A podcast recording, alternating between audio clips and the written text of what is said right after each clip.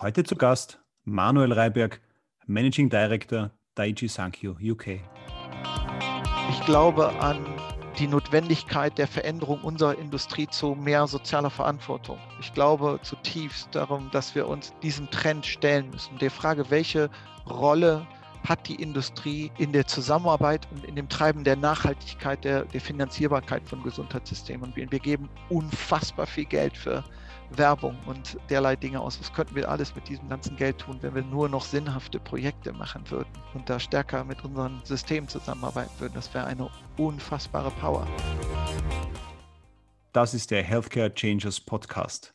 Mein Name ist Dominik Flehner. Und mein Name ist René Neubach. Und unser Gespräch heute mit Manuel Reiberg war ein interessanter Ritt, sagen wir es mal so, Dominik ja, es war ein Feuerwerk der, der Themen. Ähm, man kann vielleicht mal dann die Funktion nutzen, beim Spotify ein bisschen langsamer zu spulen, um einfach diese Dichte an Informationen verarbeiten zu können. Und aus meiner Sicht spannend war das Thema die Rolle der Industrie und wie sich diese Rolle der Industrie in den nächsten Jahren wandeln wird und warum es höchste Zeit ist, dass die Sozi also Industrie soziale Verantwortung übernimmt und das nicht als Feigenblatt, sondern als strategische Ausrichtung. Ja, absolut. Und, und spannend ähm, waren auch die doch sehr umfangreichen Ausführungen von Manuel äh, bezüglich der Zusammenarbeit im, im, im englischen Gesundheitssystem zwischen Tech-Firmen, Universitäten, der Pharmaindustrie und natürlich dem Gesundheitswesen selber, der NHS in UK. Und was an diesem System so besonders ist und wie es sich vielleicht ein bisschen äh, abgrenzt, beziehungsweise wo die Unterschiede sind zu anderen Systemen in Europa, darüber hat er uns eigentlich sehr ausführlich ähm, Bericht erstattet. Ja, und in diesem Sinne spannende Folge. Mir hat es viel Spaß gemacht. Ich hoffe, unseren Zuhörern auch. Und daher ab die Post, rein in die Episode. Viel Spaß beim Zuhören. Herzlich willkommen, Manuel Reiberg. Willkommen in unserem Podcast. Dominik und René, schön, dass ich hier sein darf. Danke, dass du unserer Einladung gefolgt bist. Wir sind mit dir virtuell verbunden. Du sitzt in UK und das wird auch dieses Leitthema des Podcasts für uns heute sein, das Thema Österreich, äh, UK. Kannst du uns vielleicht einmal als Intro ein, deine kurze Vita schildern, die er in UK begonnen hat und dann einige Stationen ähm, umfasste und dich dann wieder zurück nach UK geführt hat. Also eine kleine Vorstellungsrunde für unsere lieben Zuhörer. Sehr gerne, äh, mein Lieber. Also ich habe äh, tatsächlich äh, bei 2004, Ende 2004, habe ich angefangen als Praktikant bei Sankyo Pharma UK als sozusagen Business Analyst. Die haben wir dann ähm, hier auch Anfang 2005 dann tatsächlich einen, einen festen Job angeboten. Ich habe dann äh, herzlich gerne dieses Angebot angenommen, da zu dem damaligen Zeitpunkt in Deutschland wirklich auch sehr schwierig war. Ich kam gerade von der Uni, wir hatten die sozusagen die Dotcom-Bubble geplatzt äh, und es war jetzt eine schwierige Situation. Und ich habe mir wirklich Mühe gegeben, hier dann den Job auch zu bekommen, weil ich wirklich wusste, das war eine, eine, eine, super Chance. Und das, was mir das bedeutet hat damals, war, mich unabhängig sozusagen vom deutschen Arbeitsmarkt zu machen, dadurch, dass ich dann wirklich gelernt habe, in einem internationalen Environment zu arbeiten. Dann habe ich als Business Analyst angefangen, für so, so Salesforce Effectiveness äh, Dinge gemacht, äh, Forecasting, ähm, viel über strategische Produktplanung, Positionierung, äh sozusagen äh, Marktanalysen gemacht etc. Die haben mir dann äh, lokal einen, einen Produktmanager-Job angeboten. Dann bin ich hier Produktmanager geworden. Ich glaube nicht, dass ich so besonders gut drin war,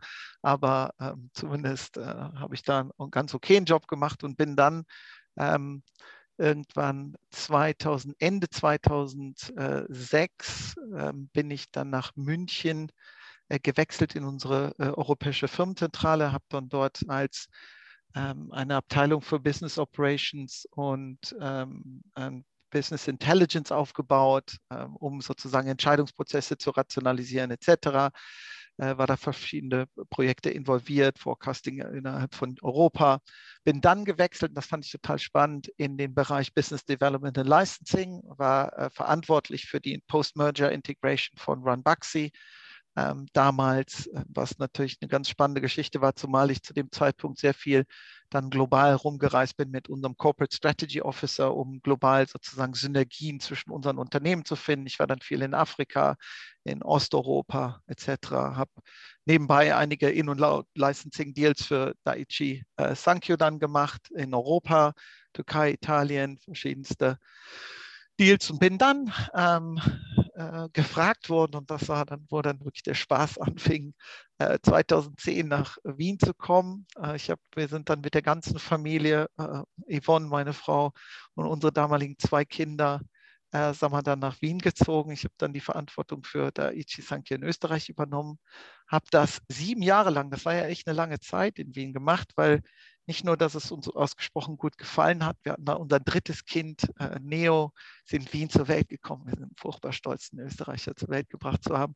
Ähm, haben dann Neo dort noch zur Welt gebracht und hatte so ein bisschen das Gefühl, dass man auch bis zu dem Zeitpunkt, es ging alles so sehr schnell, dass ich etwas konsolidieren musste, meine äh, persönliche Arbeitserfahrung und habe dann ja nebenbei ähm, im FOPI sehr aktiv gewesen. Das hat mir auch alles furchtbar viel Spaß gemacht, pharmapolitisch mehr zu agieren. Ich habe unheimlich viel gelernt dort und auch sozusagen eine prägende Zeit als, als Geschäftsführer zu wachsen, äh, sage ich mal. Und dann kam ähm, Ende 17 der Anruf von meinem Chef, äh, äh, ob ich doch UK übernehmen konnte, weil wir da verschiedene Herausforderungen hatten. Und ich bin dann äh, Ende 2017 im September nach UK rübergegangen und im November kam dann die ganze Familie nach und seither sind wir hier in UK und es ist auch eine total interessante Erfahrung mit den Kindern jetzt in der internationalen Schule. Die fangen an, Englisch zu sprechen. Wir müssen sozusagen managen, um ein bisschen das Deutsche sozusagen zu Hause oder Österreichische zu behalten und äh, ja, nicht ganz verloren, dass es nicht ganz verloren geht. Mhm.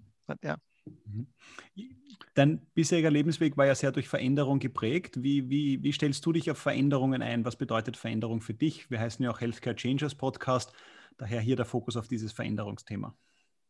Da geht ja jeder grundsätzlich unterschiedlich mit Veränderungen um. Und was du jetzt merkst, sozusagen auch von meiner sozusagen Historie jetzt hier, war mein ganzes Leben kontinuierlich von Veränderungen geprägt. Also ich bin grundsätzlich ein Mensch, der Veränderung liebt. Ich brauche Veränderung. Äh, ansonsten wird mir wahrscheinlich auch langweilig.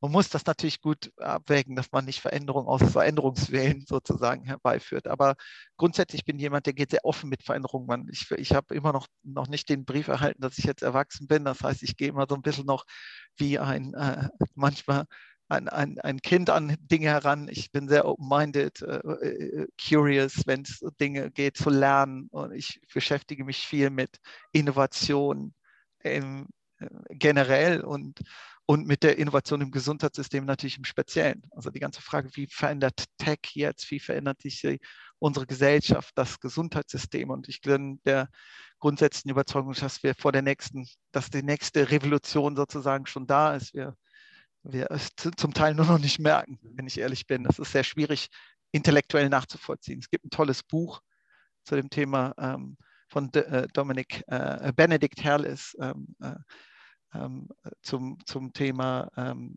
ach, ich habe jetzt gerade den Titel vergessen, muss ich nochmal gleich drüber nachdenken. Mhm. Jetzt, jetzt warst du ja 2004 schon in UK, bist jetzt dann 2017 wiedergekommen in Österreich heißt es immer, man kann nach Öst aus Österreich weggehen und kann Jahre später wiederkommen. Es hat sich nichts getan. Was hat sich in UK getan in den Jahren? Ich meine, oh, in den Jahren hat sich natürlich viel getan. Also grundsätzlich hat erstmal sich das, äh, das waren es jetzt dieses Jahr oder so, als ich weg war und dann wiedergekommen bin? Zuerst einmal im ersten Schritt, als du weg warst und dann wiedergekommen bist. Das noch also erstmal hat sich das die Legislative des Systems, Gesundheitssystems geändert. Mhm. Ja, also wir haben das, die, die NHS äh, ist ja auch von ständiger Veränderung sozusagen geprägt. Da gab es dann größere Veränderungen. Du hast immer verschiedenste sozusagen Tendenzen, äh, wie so ein äh, recht komplexes System zu managen ist. Ne? Ihr müsst euch vorstellen, diese, die NHS ist, glaube ich, der drittgrößte Arbeitgeber der Welt. Wir haben weit über 1,5 Millionen Menschen, die hier arbeiten. Gesundheit als Ganzes ist ein unfassbar komplexes Thema, ähm, was natürlich auch gleichzeitig unfassbar viele Leute sozusagen beeinflusst, one way or the other. Mhm. Und äh, deswegen hat man gesehen, dass sich da die Art und Weise, wie das System gemanagt wurde, verändert hat, einfach, ohne da jetzt in größere Details zu gehen. Von, es geht immer darum, wie werden äh, Patientenpopulationen im Prinzip gemanagt und wie granular kann ich solche Dinge managen und wie ist das Zusammenspiel zwischen nationalen Plänen im Prinzip, die äh, äh Population Health zu verbessern und die lokale Umsetzung. Und da, dieses politische Zusammenspiel ist immer eine, eine große Herausforderung. Mhm. Was, was ich noch interessant fände, wenn du sagst, okay, du bist in diesem, diesem Setting drin, also gesagt, nach dem Motto die Challenges und dieses Einbetten etc.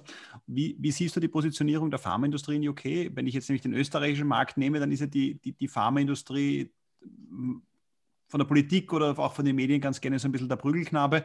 Wie ist das in UK? Ist da die Positionierung der Pharmaindustrie anders? Oh, sehr ähm, ambivalent und man kann es dann nicht, nicht so generell sagen. Es ist, glaube ich, immer sehr unterschiedlich, mhm. äh, je nachdem, mit wem du sprichst, ähm, e-, ehrlich gesagt. Wobei sich auch die Pharmaindustrie natürlich nicht immer einen Gefallen tut mit verschiedensten Dingen. Mhm. Ähm, aber so, so, grundsätzlich, was ich jetzt so sozusagen beobachte, erstens hat Covid natürlich nur unheimlich positive auch Effekte gehabt auf die Wahrnehmung, glaube ich, grundsätzlich der Industrie und die, diese, diese äh, diesen Willen da stärker zu kollaborieren. Wie gesagt, sehr unterschiedlich. Wir haben Firmen, glaube ich, und da haben wir, habe ich natürlich persönlich sehr viel Wert drauf gelegt, als ich jetzt hier hingekommen bin. Du musst dir vorstellen, ähm, Dominik, ich glaube, oder wir können uns alle nur sehr schwer vorstellen, aus einem österreichischen Gesundheitssystem kommt, wo sehr stark immer noch so auf den individuellen Patienten geachtet wird, kommst du in ein System herein, was dir ganz bewusst anders aufgestellt ist als in Österreich. Du hast ja keine, keine Krankenversicherung hier, du hast einen nationalen Health Service, der vollkommen steuerfinanziert ist. Das heißt, es geht nicht um dich als Individuum, sondern es geht darum, die bestmöglichen Ressourcen zur Verfügung zu stellen für die gesamte Nation. Mhm. Und das ist eine sehr unterschiedliche Herangehensweise in dem, wie du ein System aussteuerst. Ja? Und deswegen geht es vielmehr darum, was können wir alle tun, um die bestmögliche Versorgung für alle Patienten in UK zur Verfügung zu stellen mit den gegebenen Ressourcen, sprich den Steuern, die, die dort sind. Und dadurch hast du natürlich eine ganz andere budgetäre, budgetäre Herausforderung. Ja? Also wir haben wenn ich an die Infrastruktur teils denke, nochmal, also ich habe Österreich als ein unfassbar gutes Gesundheitssystem in Erinnerung gehabt, wo du einen sehr niederschwelligen Zugang zu deinem, äh, zu der Gesundheit hast. Du kannst jeden Arzt, inklusive Spezialisten, wenn du willst, im Prinzip äh, anrufen, einen Termin vereinbaren und kommst dahin. Hier hast du ein mehr staatlich äh, ge ge gemanagtes mhm. System. Ich kann nicht einfach zum was Arzt so gehen. Kann, ne? Ja, ohne Ende. Das ist gar nicht trivial. Mhm. Ja, und das, das, das hat ganz reale Herausforderungen. Ja, also nochmal, um euch das zu beschreiben. Also wir sind hierher gekommen und Ne? Und, und, meine Frau musste uns alle beim Arzt registrieren. Dieser Registrierungsprozess, der hat fast meine Frau in Wahnsinn getrieben, muss ich gestehen. Aber wenn du einmal registriert bist, ist natürlich super. Dann kannst du, musst du zwar einen Termin vereinbaren und wirklich warten, du hast nicht morgen dann eben mal einen Termin, sondern die müssen ja alle ihre Wartelisten sozusagen abarbeiten. Mhm. Ja, also diese Selbstverständlichkeit einfach, du brauchst einen Arzt, gehst da hin und mhm. bekommst da, ist hier nicht. Dann hast du den erstmal deinen niedergelassenen Arzt als Gatekeeper und wenn du dann äh, Glück hast, wirst du verwiesen an die, weiter an die Spezialisten. Das ist aber alles mit Wartezeiten verbunden. Und nicht, weil sie nicht wollen, sondern einfach, weil, weil, das, weil die, die Infrastruktur im Moment auch nicht hergibt. So. Ja, und deswegen glaube ich zum Beispiel, und das war der Punkt, als ich hierher gekommen bin, was für mich erstmal schockierend war, ich kam und dann ist die, haben, wurde vom Gesundheitsminister damals Jeremy Hunt erstmal die Winterkrise in 2017 announced, wo 50.000 Operationen gecancelt wurden. Ja, das kann man sich gar nicht vorstellen. Ich habe mir ein Bild davon gemacht im Krankenhaus, bin durch die, in die Häuser gefahren, habe mir das angeschaut und die haben sich äh, Studenten von der Uni geholt, um die, die, die Grippepatienten auf den Fluren zu managen. Ja, also ihr könnt, wir können uns das nicht vorstellen. So. Und ich habe dann sozusagen, und das war ja auch Teil dieser Strategie, die wir dann hier ausgerichtet haben, mit den Kolleginnen und Kollegen gesagt, was können wir denn als Pharmaindustrie tun, um stärker wirklich mit dem System zusammenzuarbeiten? Diese Investitionen, die wir haben, das Geld, was wir zur Verfügung haben, in der Art und Weise, wie wir sozusagen mit dem System arbeiten, anstatt für normale Promotion und Advertising auszugeben, sinnhafte Projekte zu machen, die die Dinge verbessern, die nachhaltig wirken, ja, wie schaffen wir es, eine, eine Kultur zu kreieren, die davon ausgeht, zu verstehen, was sind die Herausforderungen in den lokalen Einheiten, wo auch immer unsere Mitarbeiter arbeiten. Wie könnt ihr denen helfen, Patientenpathways zu mhm. optimieren? Wie können wir helfen, bessere äh, äh, Innovationen zu äh, more affordable costs zur Verfügung zu stellen, dass mehr Patienten behandelt werden können? Wie können wir Datenanalysen machen, dass die Dinge transparent werden, die nicht so gut laufen? Wir haben Inequalities in diesem Land unwarranted variations in care. Das heißt, du hast nicht überall gleichen Zugang zu den gleichen Medikamenten. Ja? Das kann man sich gar nicht vorstellen, aber das ist, eine, eine, ein, ist ein Problem unserer Gesellschaft hier, glaube ich. Und ich empfinde da eine unfassbare Verantwortung, das zu ändern oder einen Teil dazu beizutragen, dass das geändert werden kann. Ich habe dazu zwei Fragen, eine Detailfrage und dann eine Anschlussfrage. Ähm, die Detailfrage ist, gibt es dann ähm, ähnlich wie, also ich behaupte jetzt mal, äh, ähnlich wie in Österreich auch eine, eine Zweiklassenmedizin oder ist der Prozess in, in, in England dann equal for everybody, wenn man so möchte? Und du hast eigentlich keine Chance, egal welche Mittel du zur Verfügung hast, jetzt als, individu also individueller Patient beispielsweise. Ähm, je nachdem, wenn ich die um deine Frage besser zu verstehen, also zwei Klassenmedizin gibt es im Prinzip tatsächlich, indem du sozusagen sagst, du hast einmal deinen National Health Service, also die NHS, und dann hast du ein privates Parallelsystem, was im ja. Prinzip entsteht. So, jetzt bin ich natürlich auch in der glücklichen Rolle, äh, privat versichert zu sein über meine Firma. So sind auch unsere Mitarbeiter.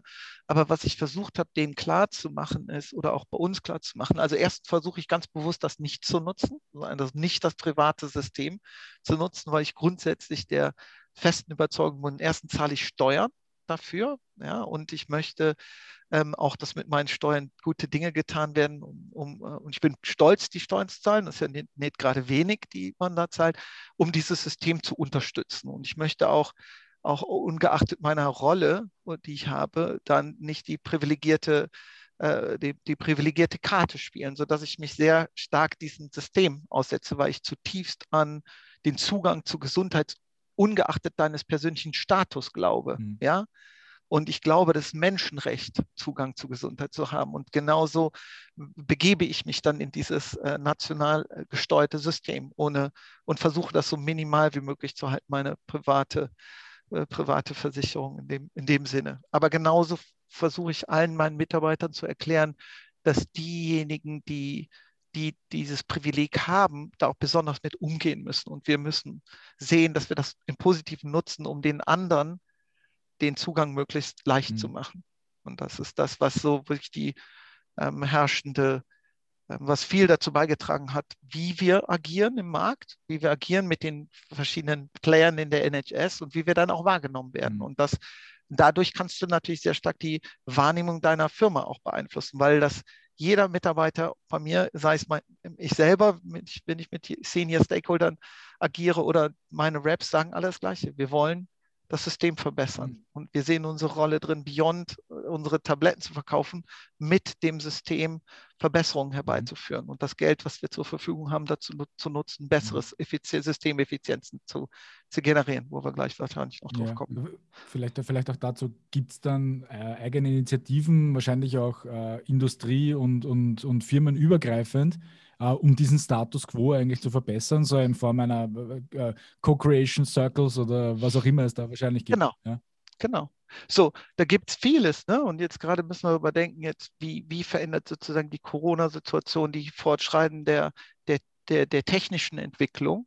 Ähm, wie nutzen wir diese Dinge, um nachhaltig Verbesserungen im System herbeizuführen? Und ich bin ein großer Fan davon, zum Beispiel, ich Beispiel, ich habe jetzt äh, sehr, ich glaube grundsätzlich an die, die, die Veränderung der Rolle unserer Industrie in dem Zusammenspiel zwischen Industrie, Gesundheitssystem und vor allen Dingen Tech. Ja, wie können wir mehr äh, Zusammenarbeit zwischen diesen drei und vielleicht universitären Einrichtungen, wenn wir das jetzt mal so als Basisplayer äh, nehmen. Wir nehmen Tech-Companies, wir nehmen Universität und sozusagen Zusatz, äh, äh, Erkenntnis daraus, wir nehmen das Gesundheitssystem und wir nehmen Pharma. Wie können wir besser miteinander zusammenspielen, um nachhaltige Systemeffizienzen zu schaffen, sei es in der Diagnose von Patienten, sei es in dem, ähm, in dem ähm, äh, Reduzieren von, von, äh, von, von sozusagen Kapazitäten. Ja, also wie schaffen wir das Patientenpathways zu optimieren?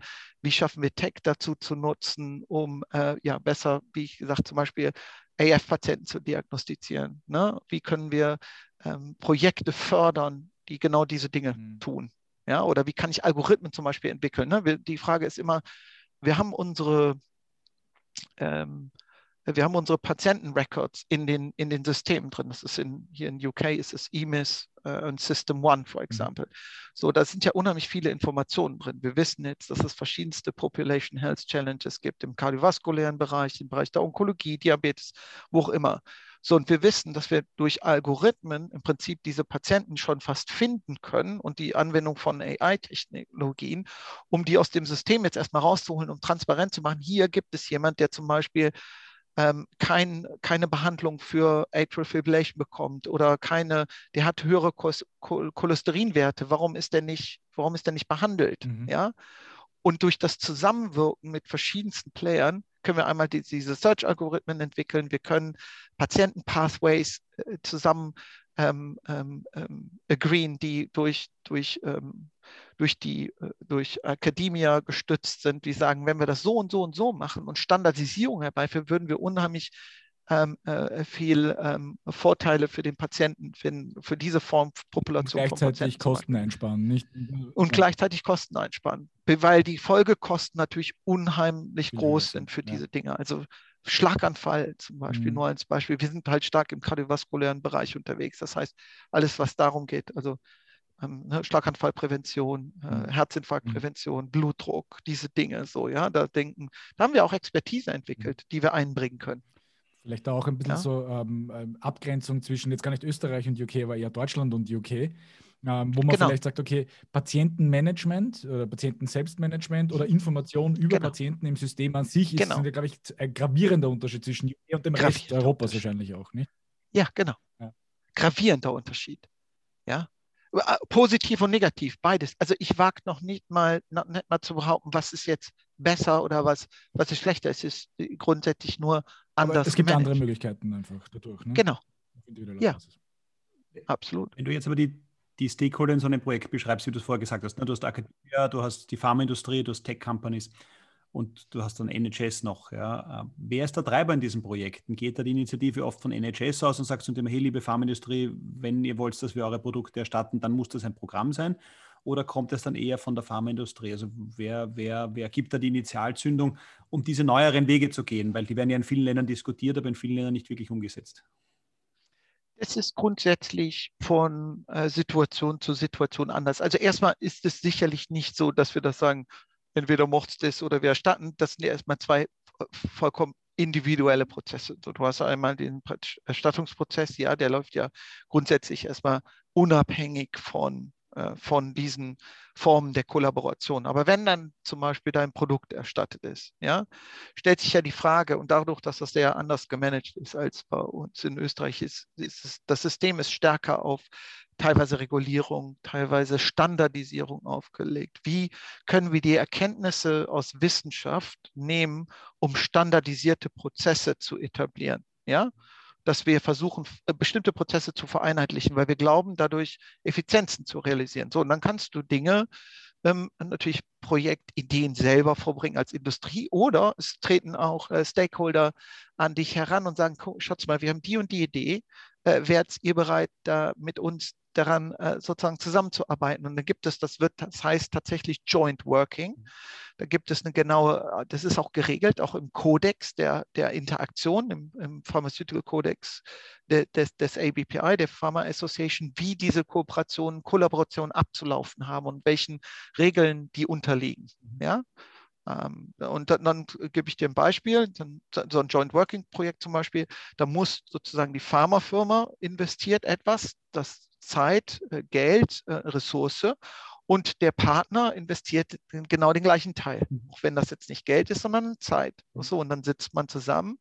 Und ich ganz konkrete Beispiele. Wir versuchen jetzt äh, mit, da wird jetzt gerade nächste Woche ein großes Announcement gemacht bei uns nehme das jetzt mal hier vorweg. Wir werden eine Tech-Collaboration announcen mit FibriCheck. Das ist eine Firma, die haben einen EKG-Algorithmus äh, über die Kamera deines Phones entwickelt, wo du zum Beispiel äh, Atrial Fibrillation besser mit äh, äh, ähm, ähm diagnostizieren kannst oder irgendwelche Heart, Heart Arrhythmias, also wenn du Unregelmäßigkeiten im Herzschlag hast, was natürlich ein Riesenproblem ist im Moment, weil keiner zum Arzt gehen kann. Also sehen wir, ein sehr starkes Abfallen dieser Diagnoseraten. Also haben wir uns überlegt, wie können wir es schaffen, mit den eine Firma zu identifizieren. Wir haben den Markt gescreent und sind auf Fibrilcheck gekommen. Das ist ein belgisches Startup.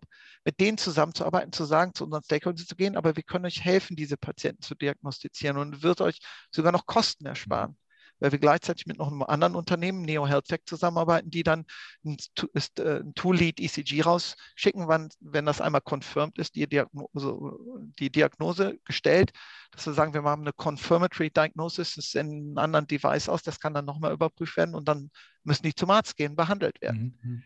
Das ist ja. eine, ich habe hab eine sehr naive und, und vielleicht auch so eine Background-Frage. Wenn du es nicht beantworten willst, ist es vollkommen in Ordnung. Aber bei solchen Kooperationen, welcher Art auch immer, was habt ihr als Pharmafirma dann davon? Ja, habt ihr einen gewissen also, Vorteil in der Verschreibung eurer Präparate? Ähm, ich meine, vielleicht habt ihr jetzt in der Indikation speziell ein gewisses Alleinstellungsmerkmal, ja.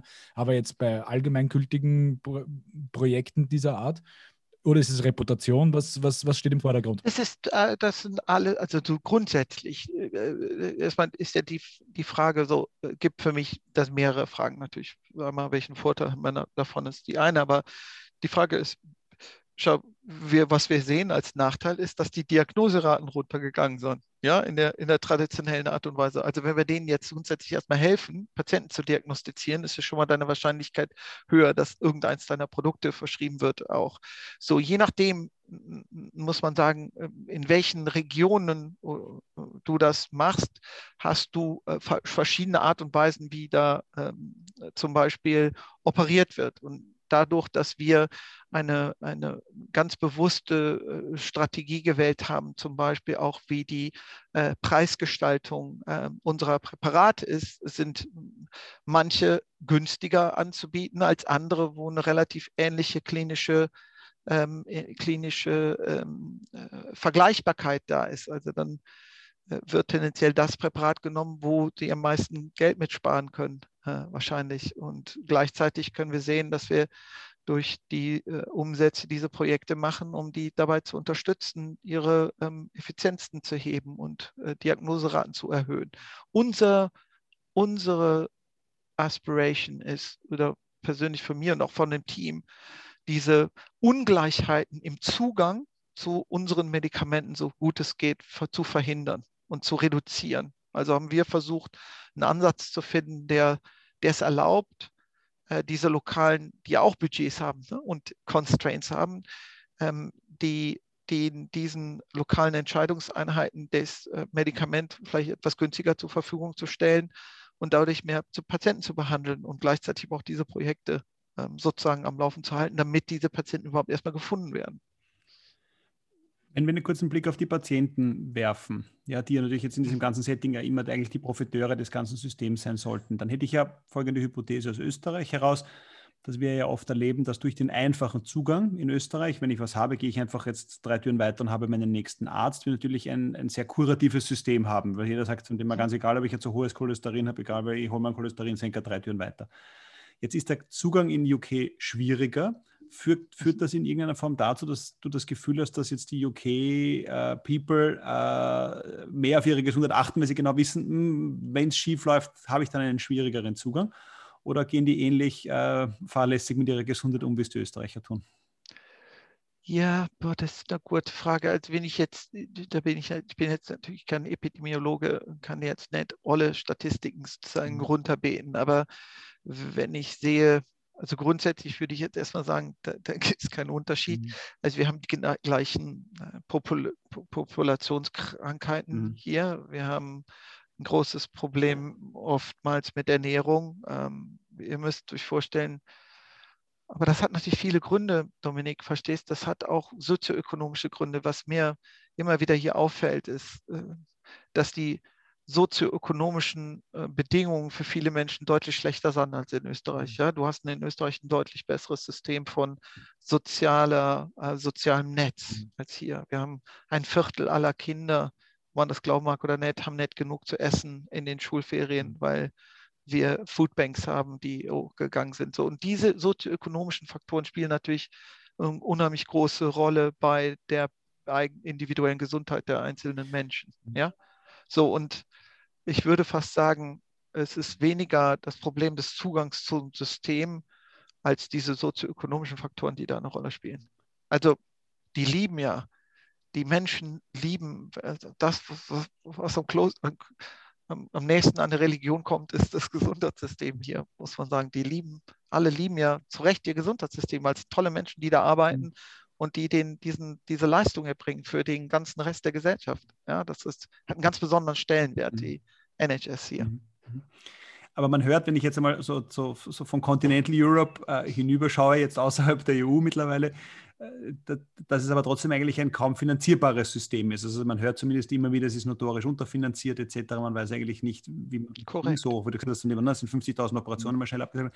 Aber mhm. wie ist da jetzt ein bisschen die Vision? Ich meine, generell sind ja viele gesunde Systeme sind ein bisschen so unterwegs, dass man sagt, also eigentlich finanzieren können wir es nicht, aber wir füttern es halt von 17 Seiten und damit geht das dann noch ein bisschen. Aber was ist so die, die Vision jetzt von eines, eines NHS in der in UK?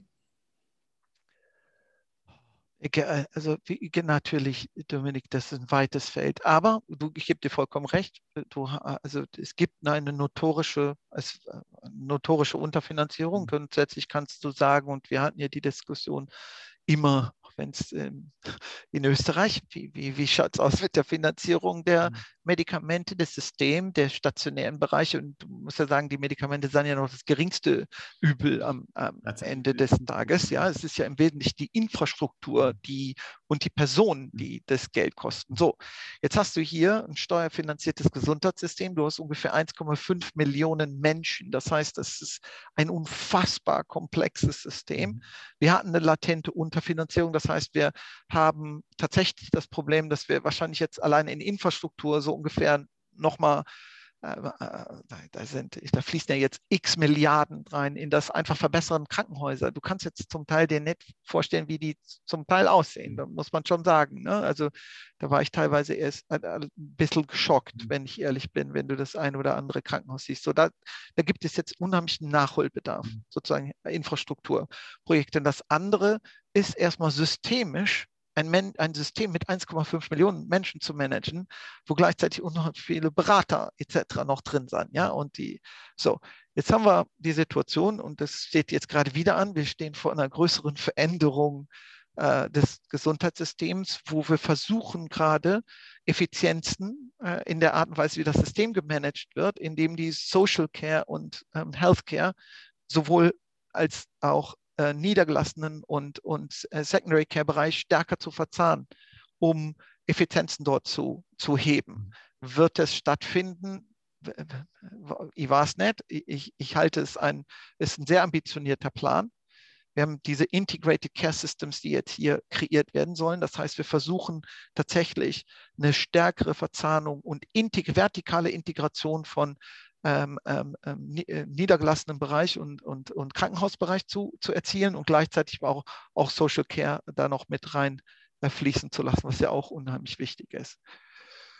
Schauen wir mal. Äh, äh, ist ein großes, großes Projekt jetzt, jetzt, das als nächstes sozusagen ansteht. Und es wird dann nochmal die Landschaft grundsätzlich verändern. Mhm. Aber was das mit sich bringt, ist zum Beispiel neuere Methoden, auch der Zusammenarbeit hier wieder zwischen, glaube ich, Industrie und diesen individuellen Integrated Care System. Mhm. Ja, und wir werden neue Formen der Kollaboration sehen. Vielleicht werden wir sehen, dass eine Pharmafirma Mitverantwortung dafür für die Patienten-Outcomes übernimmt. Ja, wir werden vielleicht neue Erstattungsmodelle sehen oder Kollaborationsmodelle, wo wir so eine neue Form von Contracting zwischen Industrie wirklich und Industrieprovidern. Also man kann sich vorstellen, ah, gehe ich hin, du hast ja auch Beratungsfirmen, die gut kompetent sind, dass wir sagen, wir reden zum Beispiel mit PwC oder mit Deloitte und wir bieten einem dieser Care-Provider an, zu sagen, wir, wir, äh, wir, wir kümmern uns um eure äh, Stroke-Prevention-Patienten und versuchen Outcome-based Contracts zu machen, zum Beispiel vielleicht. Ganz neue Innovationen der Zusammenarbeit. Mhm.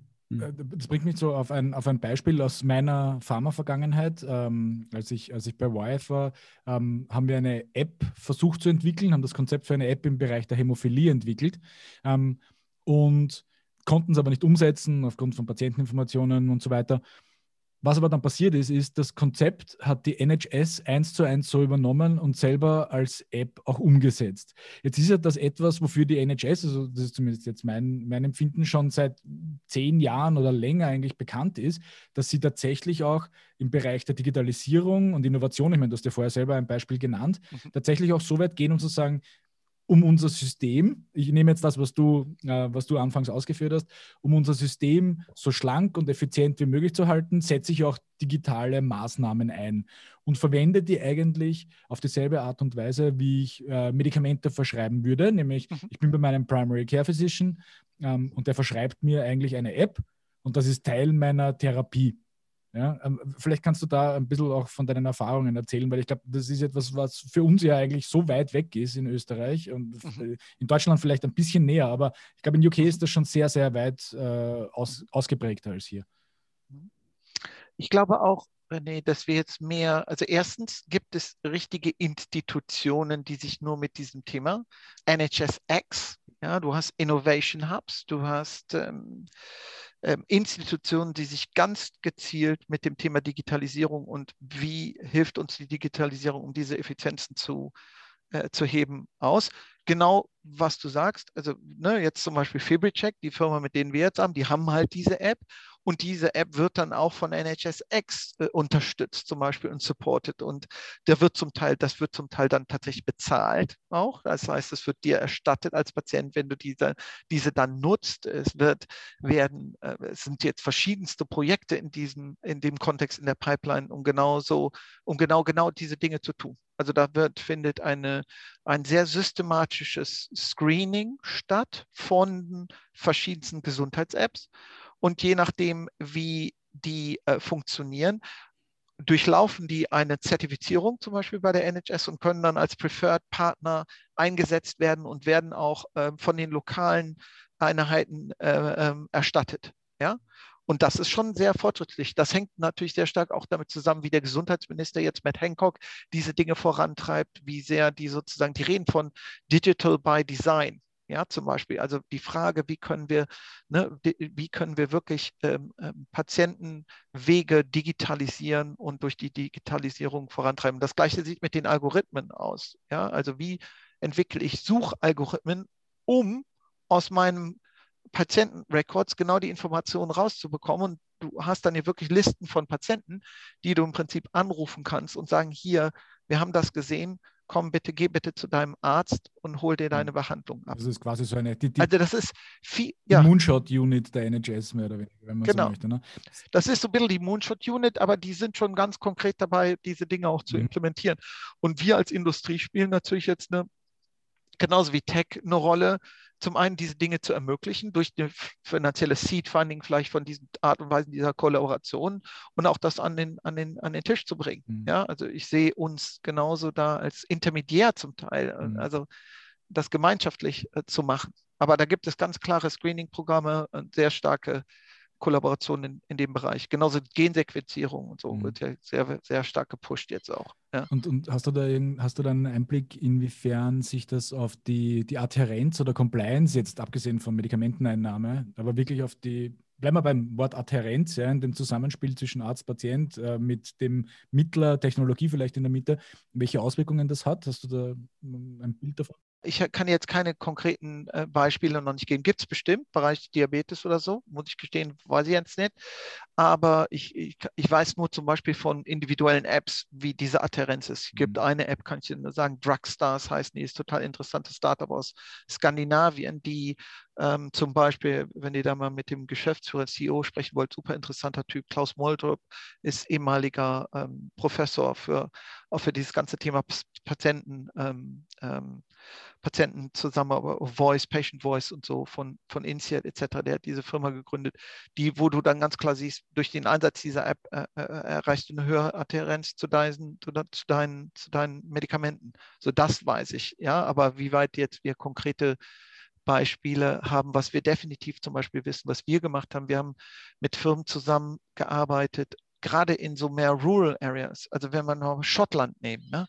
kannst ja nicht mal eben zum Arzt gehen und trotzdem muss da eine Interaktion äh, erfolgen. Da gibt es verschiedene Firmen auch, die da arbeiten und wir haben dann versucht, ähm, verschiedene Patientenpersonas äh, zu identifizieren welche, die wir glauben, hochadherent sind, die brauchst du ja normalerweise nicht adressieren.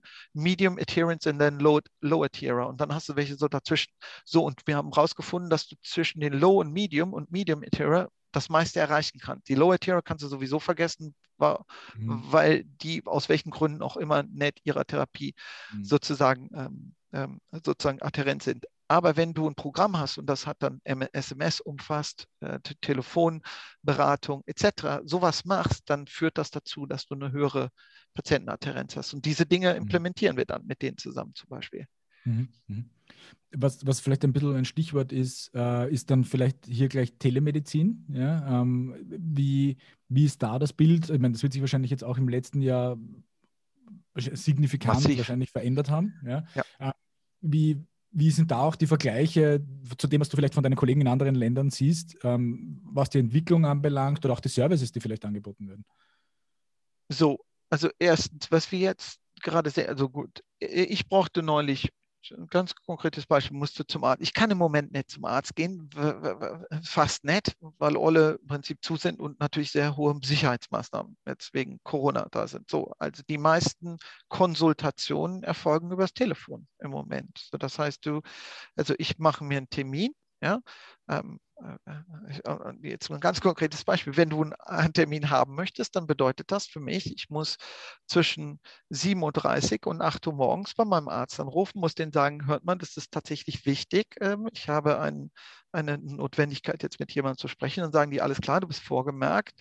Und dich wird dann jemand zurückrufen. Und dann bekommst du zwei Stunden später einen Rückruf von deinem Arzt. Du erklärst dann, ähm, was dein Problem ist. Und entweder haben sie das Gefühl, dass sie äh, erfasst haben, was du hast und man kann sich auf irgendeine Therapie oder den nächsten Schritt einigen oder die bestellen dich dann halt ein. Aber im Prinzip erfolgt sehr, sehr viel remote. Und wir haben von, wir, wir können das nicht zu, ich weiß nicht, wie viel Prozent aller Consult Consultations sind jetzt über Telefon.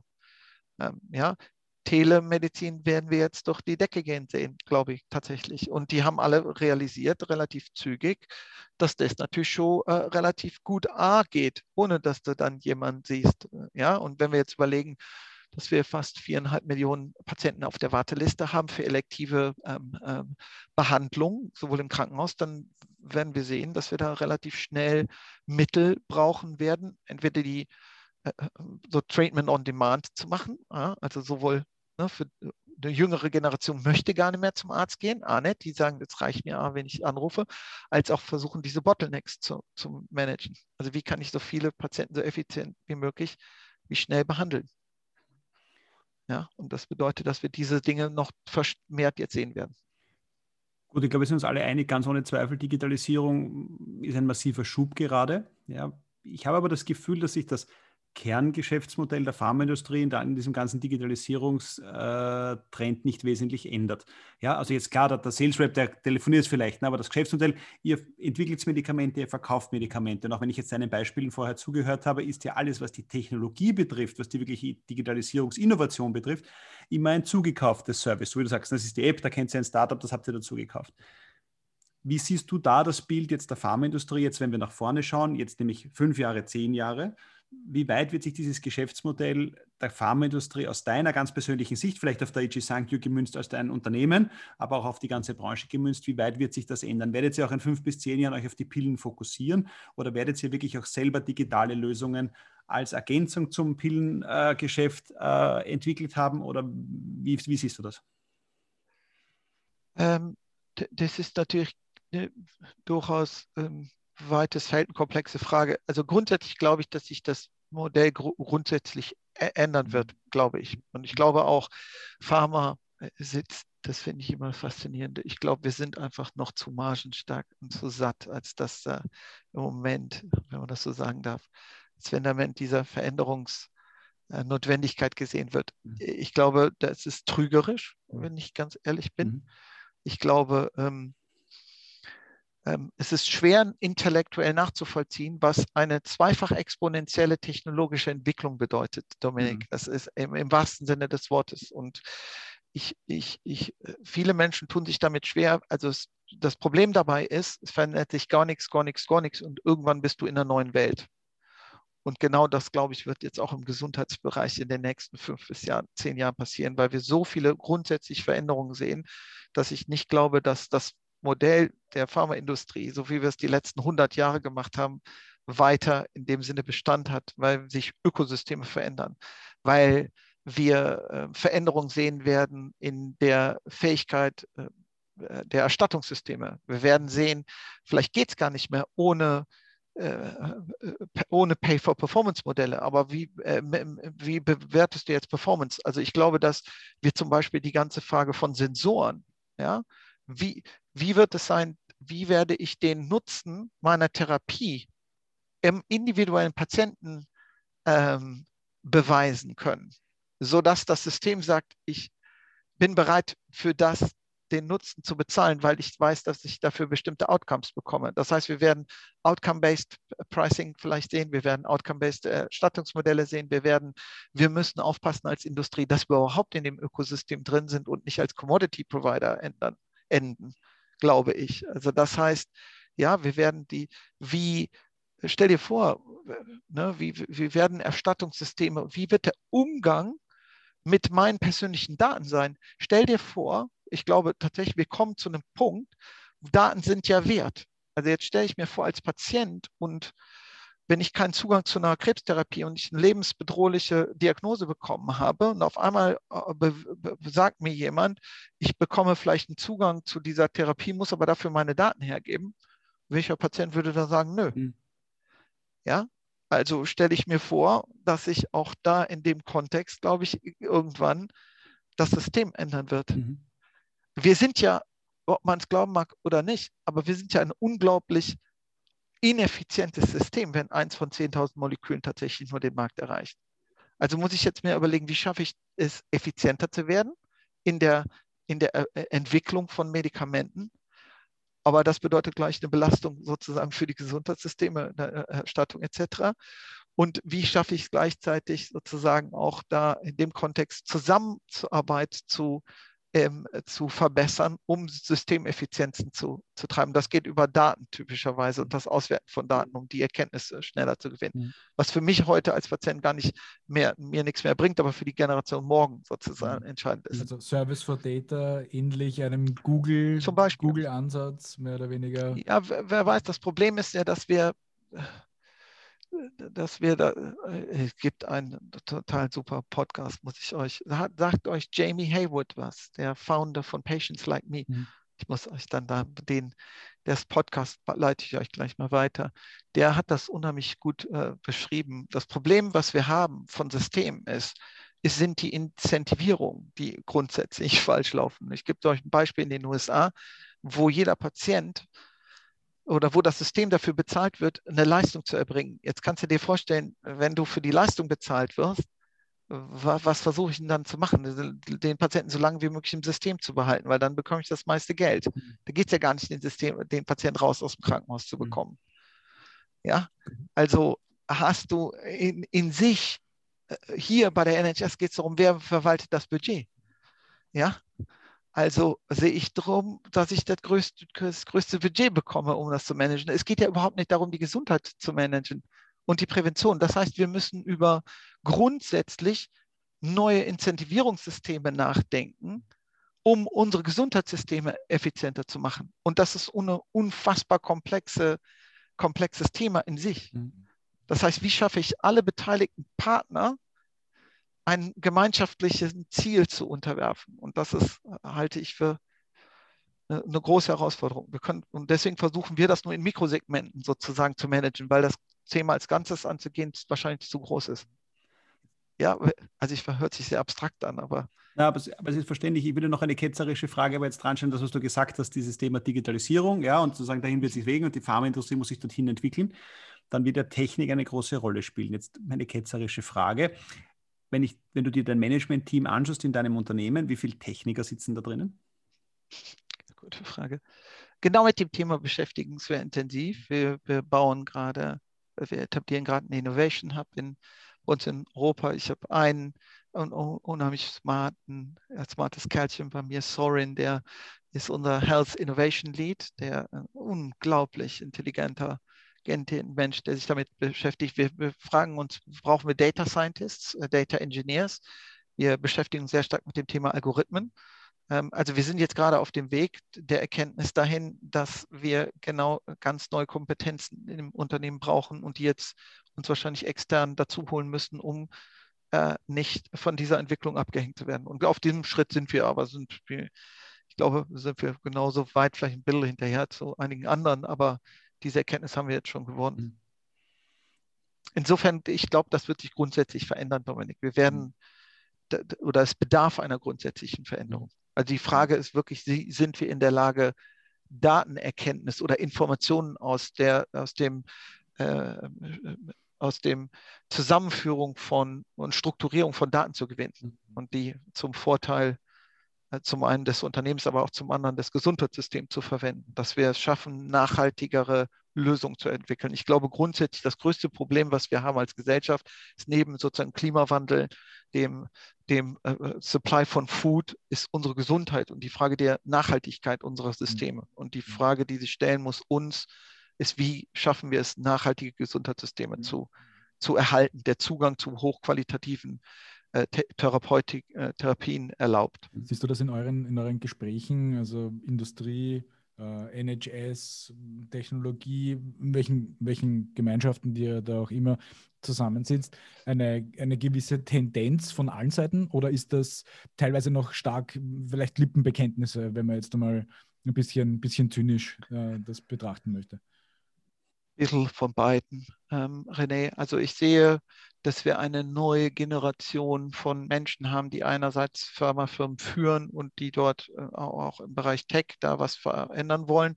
Und ich sehe gleichzeitig eine alte Generation, die glaubt, es bleibt eh euch so, wie es einmal war. So, äh, ich würde sagen, wir haben beides. Und ich glaube, ich versuche, ähm, ich glaube an die Notwendigkeit der Veränderung unserer Industrie zu mehr sozialer Verantwortung. Ich glaube zutiefst darum, dass wir uns dieser, diesem Trend stellen müssen. Der Frage, welche Rolle hat die Industrie im, in, in, in, in der Zusammenarbeit und in dem Treiben der Nachhaltigkeit, der, der Finanzierbarkeit von Gesundheitssystemen. Und welche Rolle können wir dabei spielen? Wir geben unfassbar viel Geld für Werbung und dieser, derlei Dinge aus. Was könnten wir alles mit diesem ganzen Geld tun, wenn wir sinnhafte nur noch sinnhafte Projekte machen würden äh, und da stärker mit unseren Systemen zusammenarbeiten würden. Das wäre eine unfassbare Power. Ja? Und ich mhm. hoffe äh, zutiefst, dass wir diese, diese Haltung mehr sehen, äh, dass da eine neue Generation auch an Pharma-Managern heranwächst, die diese, diese Haltung hat und diesen Glauben hat mhm. daran. Mhm. Weil nur dann können wir was verändern. Und ich glaube, ich sehe das bei Tech so und ich sehe auch eine zu Notwendigkeit und größere Offenheit auch im System zum Teil. Ja, aber das bedarf von allen Seiten, René. Da, again, das, das, das Thema ist so komplex, das kann nicht nur einer machen. Das müssen alle Seiten müssen gemeinschaftliches ein gemeinschaftliches Bekenntnis zu, dazu haben. Es mhm. bringt gar nichts, wenn mhm. wir sagen, wir wollen es machen, aber das System hat, na, wir können nicht mit Pharma zusammenarbeiten. Und Tech sagt, na, ich will aber nicht. Ja, so. Das war der Hintergrund meiner Frage. Ja. So. Ähm, vielleicht, noch, vielleicht dann noch eine Anschlussfrage. Ähm, eigentlich ist das eine Frage, die der Dominik immer sehr gern stellt, äh, in, in einer oder anderen Art und Weise. Wie groß muss der Schmerz sein ja. auf der jeweiligen Seite, damit ja. das dann tatsächlich eigentlich wirklich einen, einen zusätzlichen Schub bekommt? So. Und der Schmerz, kann ich euch sagen, ist, glaube ich, hier in UK im Moment höher, aufgrund der Tatsache, wie das System funktioniert, wie Steuersystem, steuerfinanziert das ist, im Vergleich zu anderen Systemen in Europa.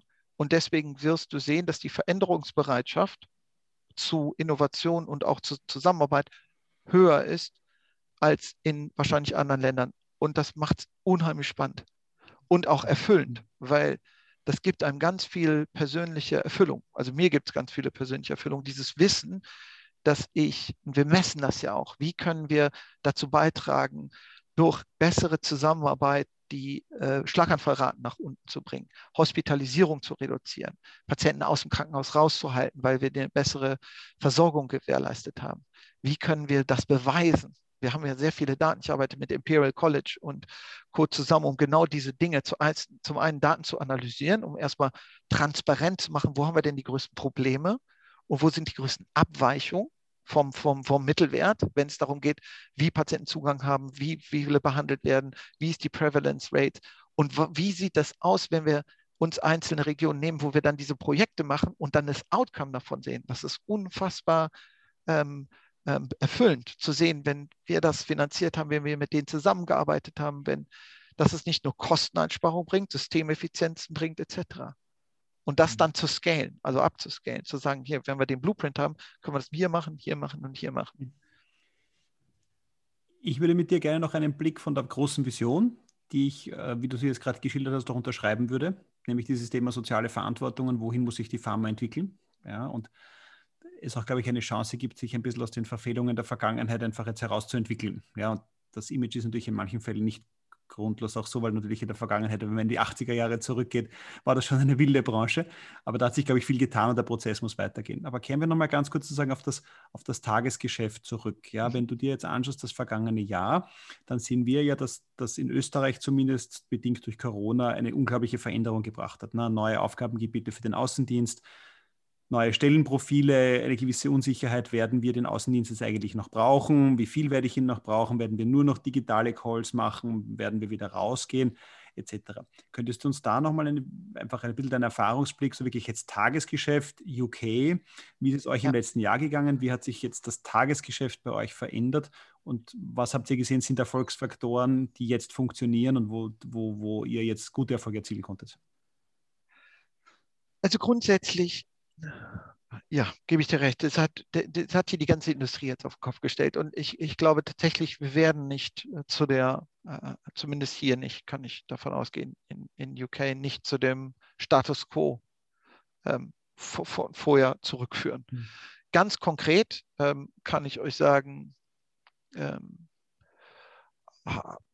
also haben wir gesehen, ne, Probleme im Tagesgeschäft. Diagnoseraten sind zum Beispiel runtergegangen, weil Patienten nicht diagnostiziert haben. Dann haben wir gesehen, von, von in dem Fall sind Patienten aber auch gleichzeitig umgeswitcht äh, äh worden von bestimmten Therapien auf andere Therapien, haben teilweise von profitiert von zum Beispiel ähm, Warfarin auf ähm, andere, ähm, an, äh, diese Therapien, die wir halt anbieten. Ähm, ja, ähm, um sie aus dem Krankenhaus rauszuhalten. Die Kontraktraten im Außendienst sind äh, aufs Unterirdische äh, reduziert.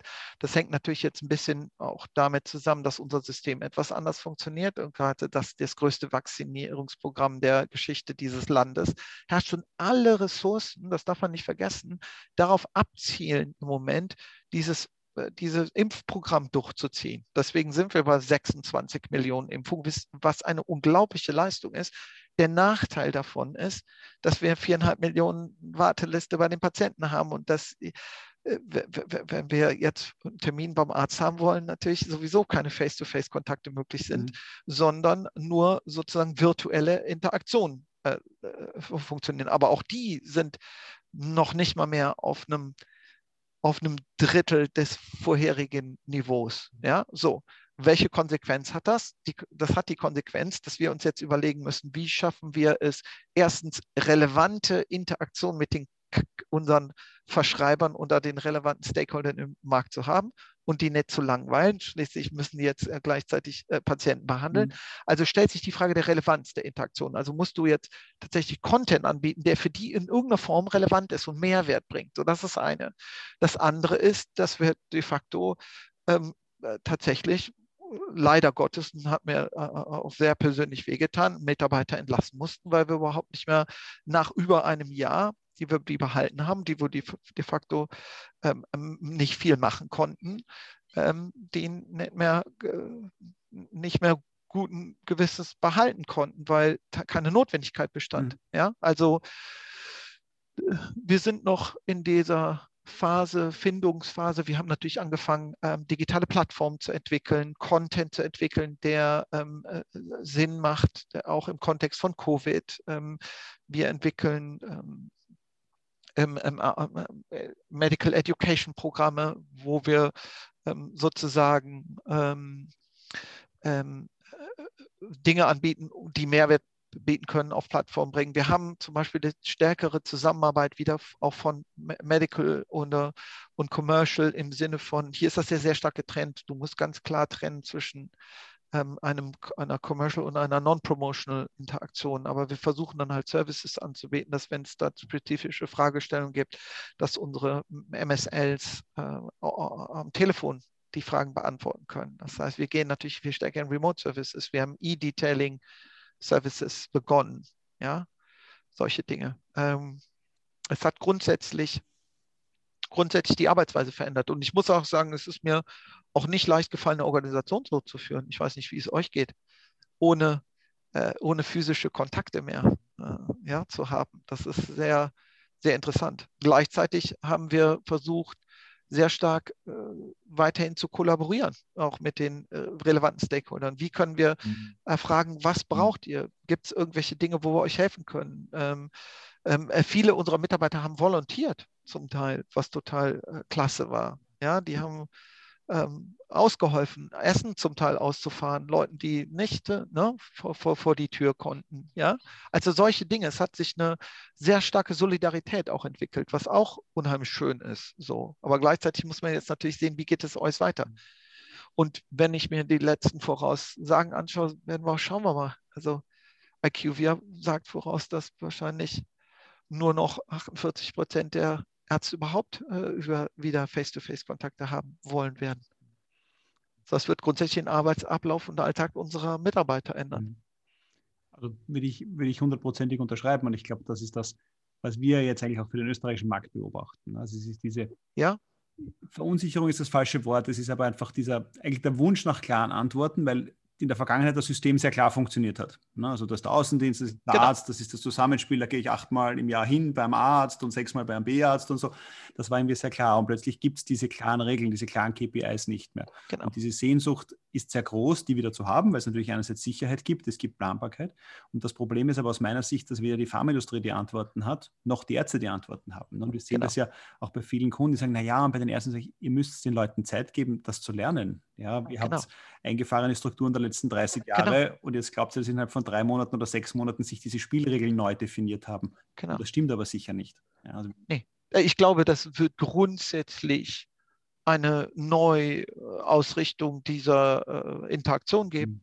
Und die Frage auch, ähm, wie können wir äh, den Besuch des Pharmareferenten, also justifieren, in, in, dem Kontext von, dass ich tatsächlich eine Warteliste von viereinhalb Millionen Patienten habe. Wie äh, äh justify ich die Zeit, die mein Referent dort Patienten wegnimmt. Und, ja, mhm. so, äh, so, aber die kann ich justifieren, indem der Mehrwert der Interaktion dazu führt, dass der andere Patient möglicherweise eine bessere Behandlung erfährt oder äh, weniger Behandlungsfehler passieren oder was auch immer.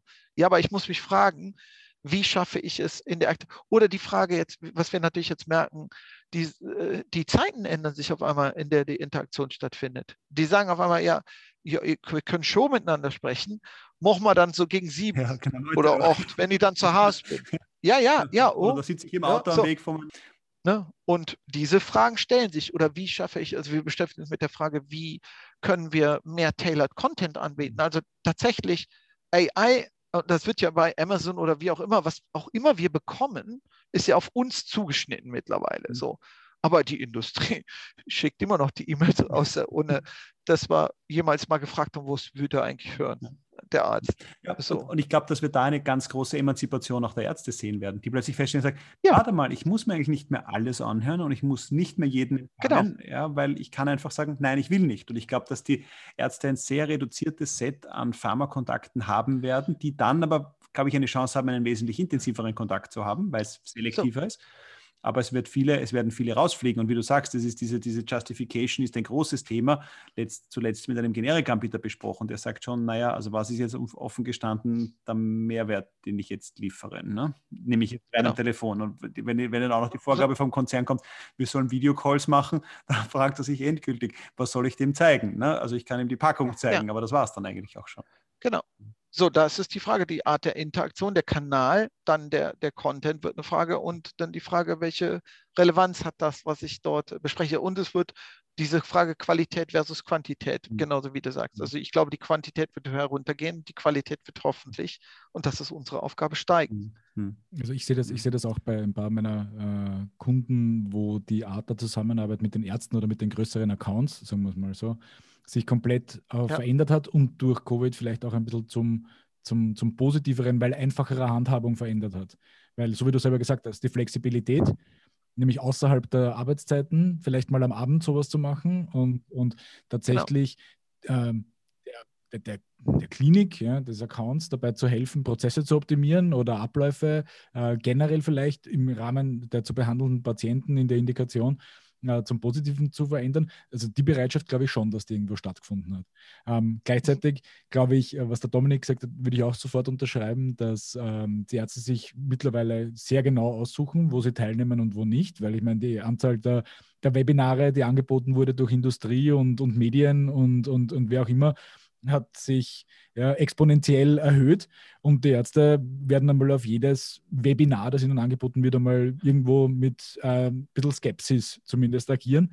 Und da habe ich einen, einen wahnsinnig äh, guten Input von einem äh, von, einem Kunden von mir in, in, einem anderen europäischen Land erhalten, der, da hat auch der Arzt gesagt, ah, bitte nicht schon wieder ein Webinar. Und die Frage, die er ihm dann gestellt hat, war, ähm, okay, ist in Ordnung, aber wenn du jetzt ein Webinar machen würdest, was werden das jetzt? Ja? Und er hat den Arzt genau. dazu gewonnen, dass die gemeinsam ein Webinar gestaltet haben, das tatsächlich für eine Zielgruppe wie für ihn relevant war. Und ich glaube, so verändert sich die, die mit einer gewissen Offenheit natürlich. Genau. Überleg mal, ich habe ich hab den Kolleginnen und Kollegen die Challenge gegeben, wie verändert Clubhouse, ja, die soziale Interaktion, wie, wie kann man solche Modelle der sozialen Interaktion und der, der, der, Diskussion dazu verwenden, neue Interaktionsmodelle zu denken. Stellt euch mal vor, die beschäftigen sich mit dem Patientenpathway in bestimmten Regionen in der UK. Wie können wir alle Experten an den Tisch bringen, um auf einmal solche Dinge zu besprechen? Mhm. Ja, wie, also das, also ich glaube, zu deinem Thema äh, vorher, Dominik, wird die Industrie bleiben, dass das war, sicherlich nett. Mhm. Und ich glaube, das äh, hat sich natürlich jetzt, äh, ver, die, die Veränderungsgeschwindigkeit wird sich erhöhen. Mhm wird das Modell weiter so bestehen. Ich glaube, wir werden so lange wie möglich versuchen aufrechtzuerhalten. Du hast selbst, wir hatten gesprochen irgendwann nach dem ersten Lockdown, äh, vielleicht erinnerst du dich, mhm. wo es in Österreich sozusagen wieder mehr zur Normalität hin zurückging. Und wir können ja immer die Situation dann etwa vergleichen. Ich glaube, ihr seid in einer ganz anderen Normalität als wir gerade tatsächlich hier, ja. Und alle sich wieder gefreut haben, dass sie alle ausgehen können und ihre acht Besuche machen können und alle waren happy. Und auf einmal merken es jetzt so, jo, das wird sich aber schon noch ein bisschen hm. länger hinziehen. Und der Virus ist nicht weg. Wir werden damit die nächsten zehn Jahre zu tun haben. Das heißt, die Frage wird sein, wie leben wir mit dieser Pandemie und, äh, äh, ne, und nicht arbeiten dagegen die ganze Zeit, sondern wir müssen lernen, damit umzugehen. Das wird eine nachhaltige Veränderung beinhalten auch. Das stimmt, ja ich nehme das gleich als schönes Schlusswort eigentlich. Ja? Also sag, äh, wir haben eine Veränderung, mit der, der müssen wir uns stellen und äh, sage an dieser Stelle, Manuel, vielen herzlichen Dank, dass du bei uns zu Gast warst. Hast du noch eine letzte Botschaft, die du unseren Zuhörern noch mitgeben willst oder sagst du alles gesagt? Vielen Dank, vielen Dank. Das ist alles gesagt. Das war mir eine Freude, Ehre und ich habe mich so gefreut, euch beide zu sehen und zu hören. Vielen Wirklich Dank. super. Danke, Danke vielmals. Spaß. Alles Gute. Danke euch.